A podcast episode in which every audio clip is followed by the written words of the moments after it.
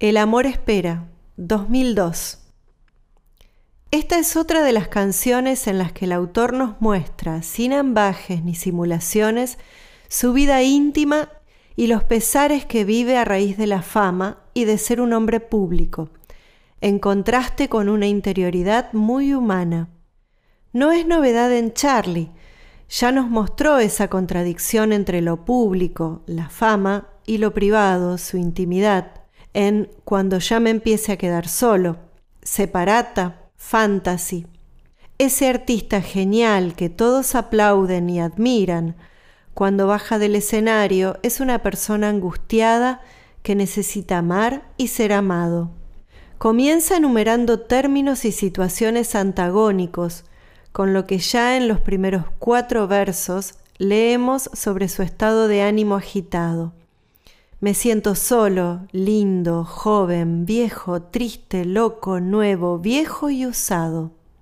Luego nos cuenta que ya está harto de los llamados telefónicos y de los mensajes repetidos y vacíos que le dejan quienes lo buscan. Es que la cinta está cansada de escuchar siempre las mismas pelotudas pavadas.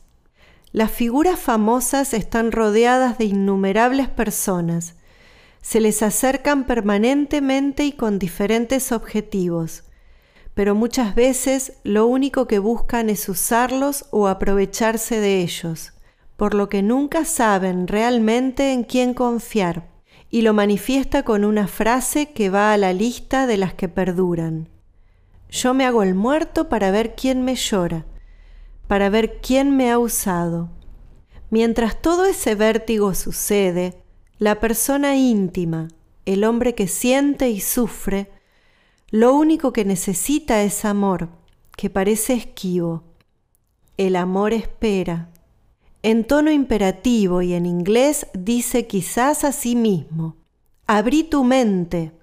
Las relaciones amorosas nunca están a salvo de los vaivenes, fluctuando entre la piel y el rechazo, ambos con la misma pasión, pero sin embargo algo es claro, no pueden vivir uno sin el otro.